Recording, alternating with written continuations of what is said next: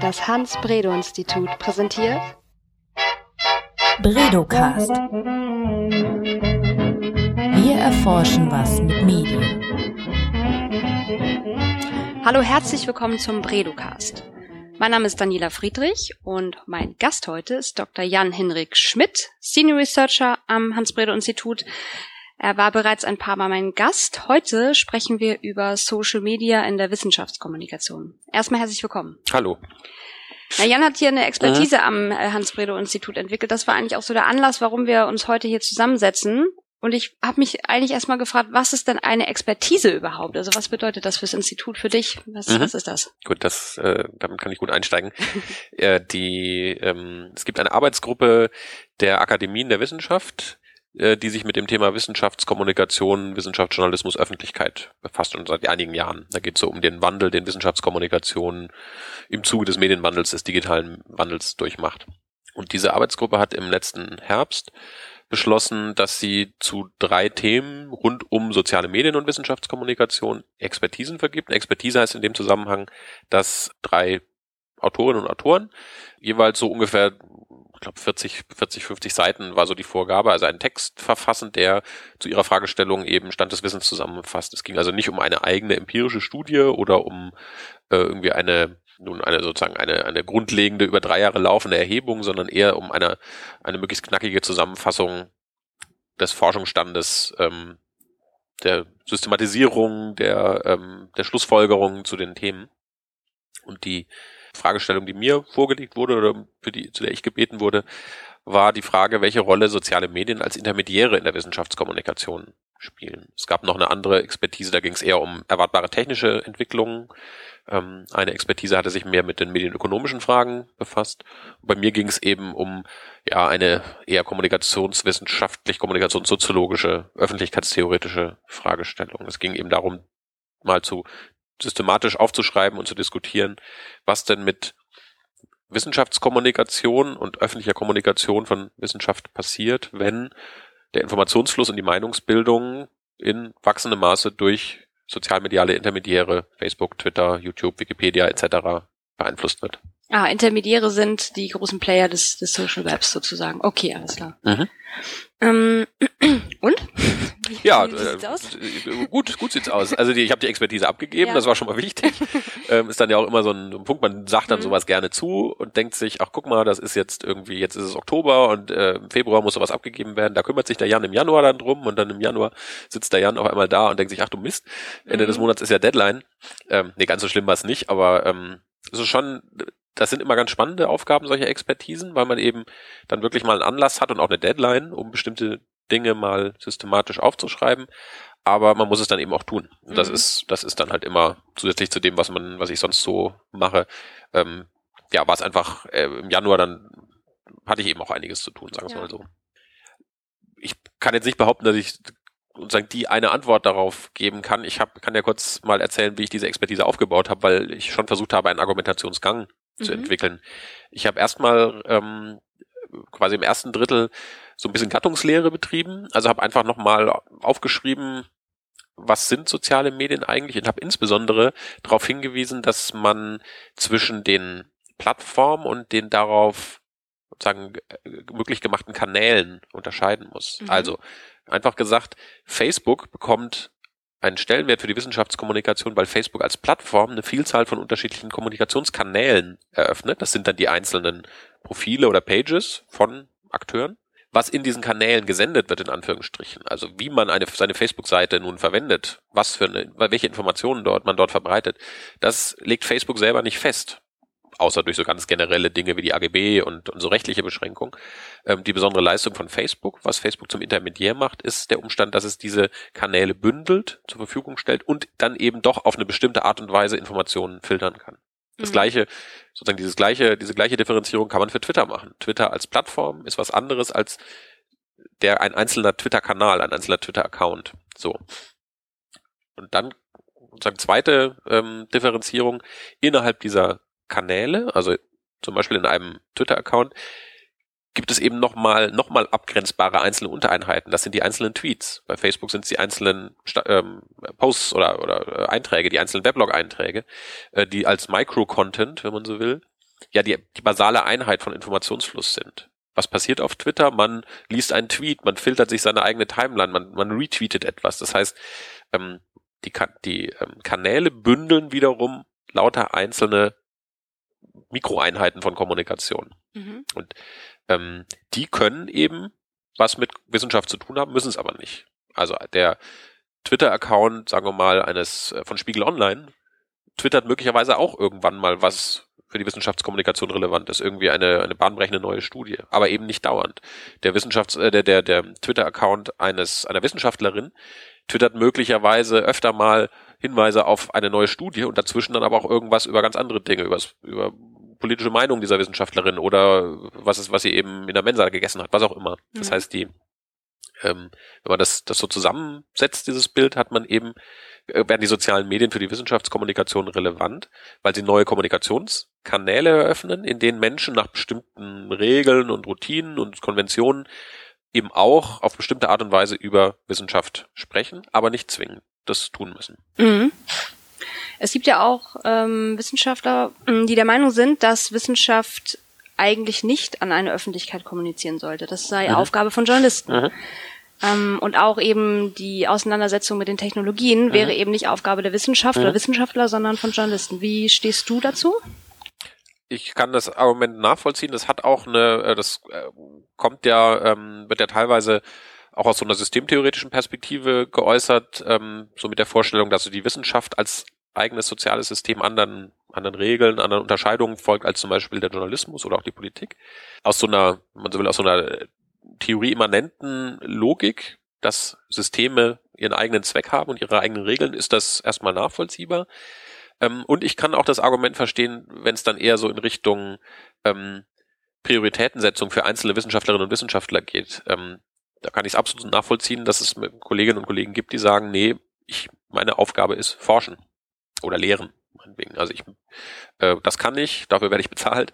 Ähm, meine Aufgabe ist jetzt nicht eben auch noch die Wissenschaftskommunikation. Ich würde das aber nicht so streng sehen. Zum einen äh, gibt es gute Gründe ähm, für einzelne Wissenschaftlerinnen und Wissenschaftler zu sagen, ich verstehe auch Transfer, jetzt mal im sehr weiten Sinne, als Teil meiner Aufgabe, indem ich öffentlich finanziert werde, habe ich auch, eine, auch selber individuell eine gewisse Verantwortung oder auch äh, das Privileg, dass ich ähm, das, was ich herausfinde, eben auch erklären oder vermitteln soll. Und diese Unterscheidung, die du angesprochen hast, oder diese, diese Trennung, wird natürlich spätestens dann schwierig, wenn man sich ähm, äh, sozusagen Wissenschafts-PR, Öffentlichkeitsarbeit im Bereich der Wissenschaft anschaut. Hier sind ja Institutionen entstanden, die Pressestelle einer Universität oder die Social-Media-Redakteurin einer Forschungseinrichtung, deren Aufgabe es dann tatsächlich ist, diesen Transfer herzustellen.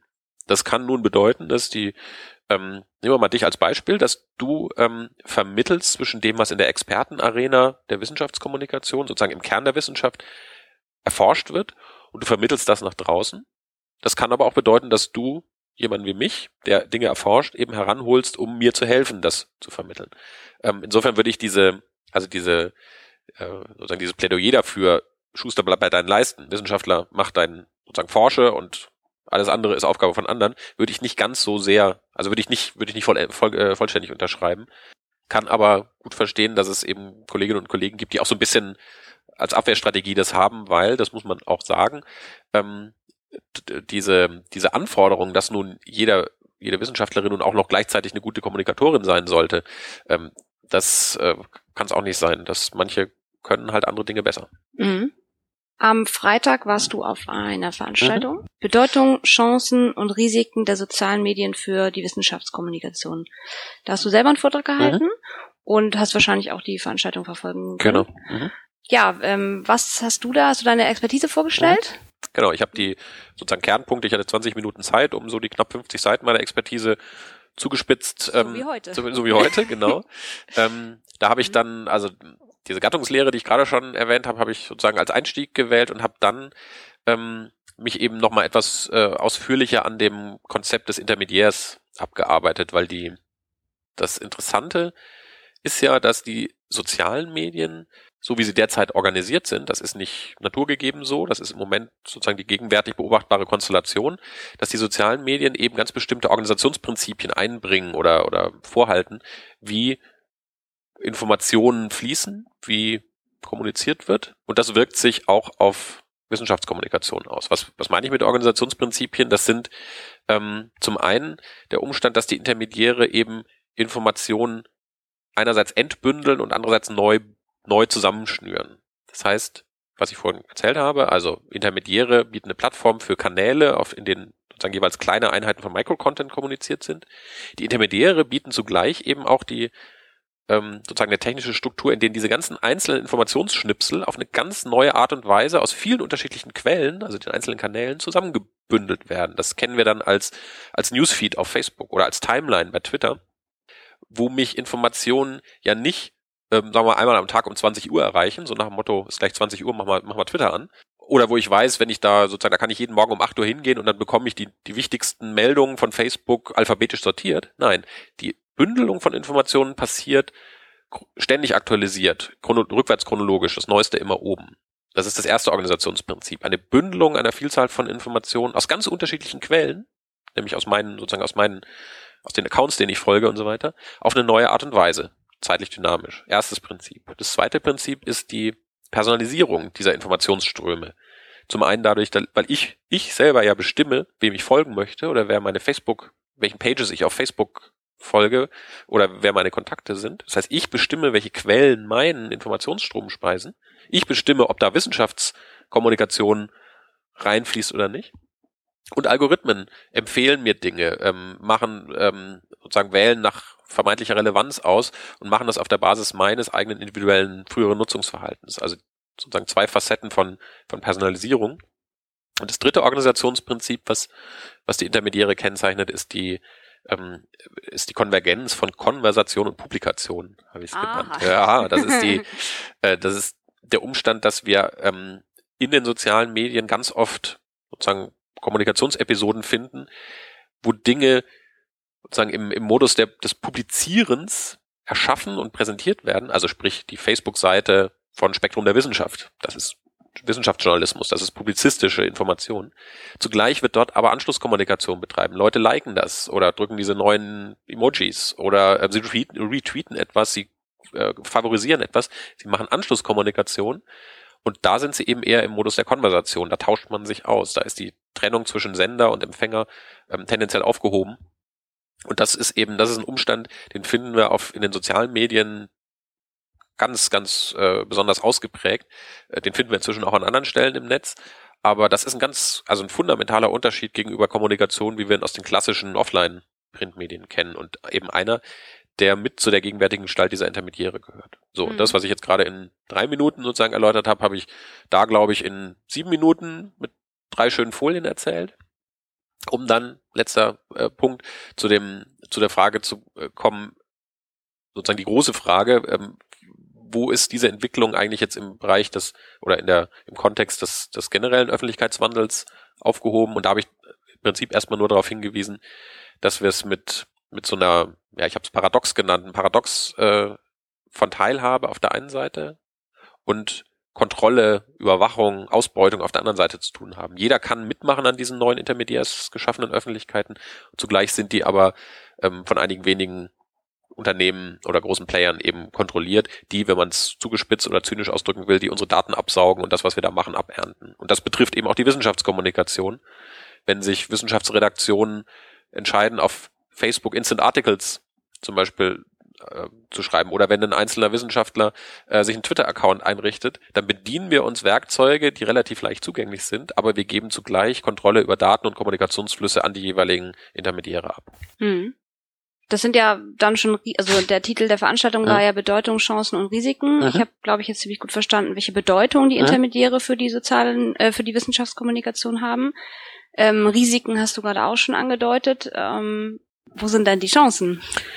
Die ähm, Chancen sind, liegen darin, dass die, dass das Internet an, oder die digitalen Medien an sich ähm, eben neue Kommunikationsmöglichkeiten eröffnen. Also nehmen wir mal jetzt bei den äh, die gegenwärtige Gestalt der Intermediäre ist so, dass das ganz oft bedeutet, man muss sich sozusagen in die Hände eines hoffentlich wohlwollenden Intermediärs geben, nämlich Facebook, Twitter, YouTube etc. Im Prinzip bietet das Internet aber natürlich Möglichkeiten, Stichwort freie Blogosphäre, ähm, dass man das eben auch außerhalb dieser, dieser durchkommerzialisierten Strukturen machen kann. Und selbst wenn man nach Abwägung von Zielgruppenorientierung oder eigenen Strategien sich entscheidet, ich mache eine Facebook-Seite als Wissenschaftsorganisation oder einen Twitter-Account, hat man eben generell die Möglichkeit, dort möglicherweise leichter neue Zielgruppen zu erreichen, wissenschaftliche Informationen, wissenschaftliches Wissen auf eine andere Art zu transportieren, möglicherweise auch mit anderen journalistischen Multiplikatoren auf eine andere Art und Weise in Kontakt zu treten.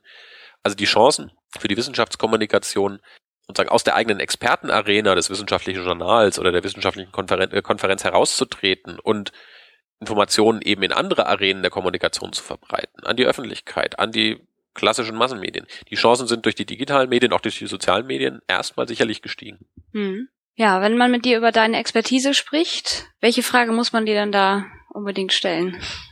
Wann wird die veröffentlicht? das war nämlich tatsächlich, das war ein, ähm, also der muss das dazu sagen, dass die diese Tagung jetzt oder diese, es war eigentlich mhm. ein Workshop, eben dazu diente, diese Expertisen vorzustellen, zu diskutieren.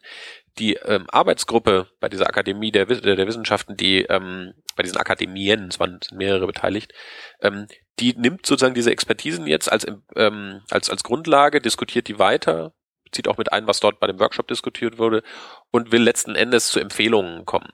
Empfehlungen, mhm. die sozusagen, je nachdem, die können sich dann an die Wissenschaftspolitik zum Beispiel richten, vielleicht an, an, an Medien, Medienhäuser, was auch immer.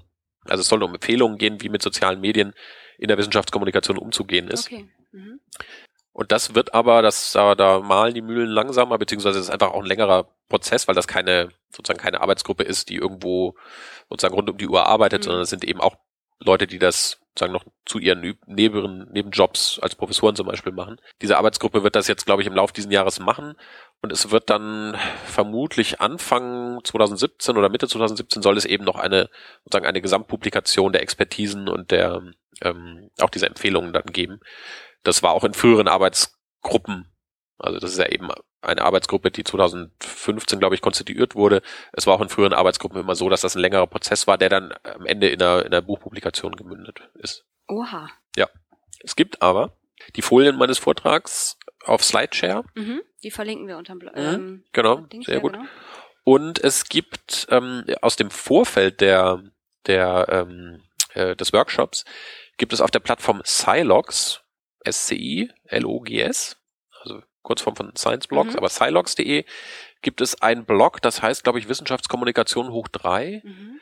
Ähm, und dort waren wir, also die, die, die drei Autorenteams der Expertisen, waren wir im Vorfeld als Gastblogger unterwegs. Das heißt, ich habe dort, irgendwann war das so Mitte Februar, glaube ich, in einer Reihe von Blog-Einträgen auch nochmal Kernpunkte meiner Expertise schon mal zur Diskussion gestellt. Und da gab es auch interessante, gute Rückmeldungen.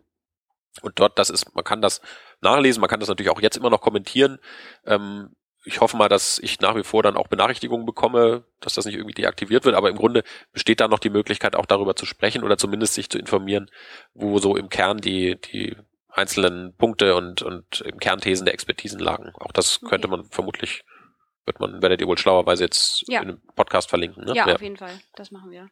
Ja, also ähm, total spannendes Thema, was ich natürlich auch ähm, gerne hier in dem Podcast äh, mhm. in den nächsten Monaten weiterverfolgen möchte ähm, und hoffe, es gibt einen weiteren Anlass äh, als die Veröffentlichung in 2017. Mhm. Ähm, ja, aber schauen wir mal. Ich äh, bedanke mich für das spannende Gespräch. Gerne. Bis zum nächsten Mal. Mhm. Tschüss. Tschüss.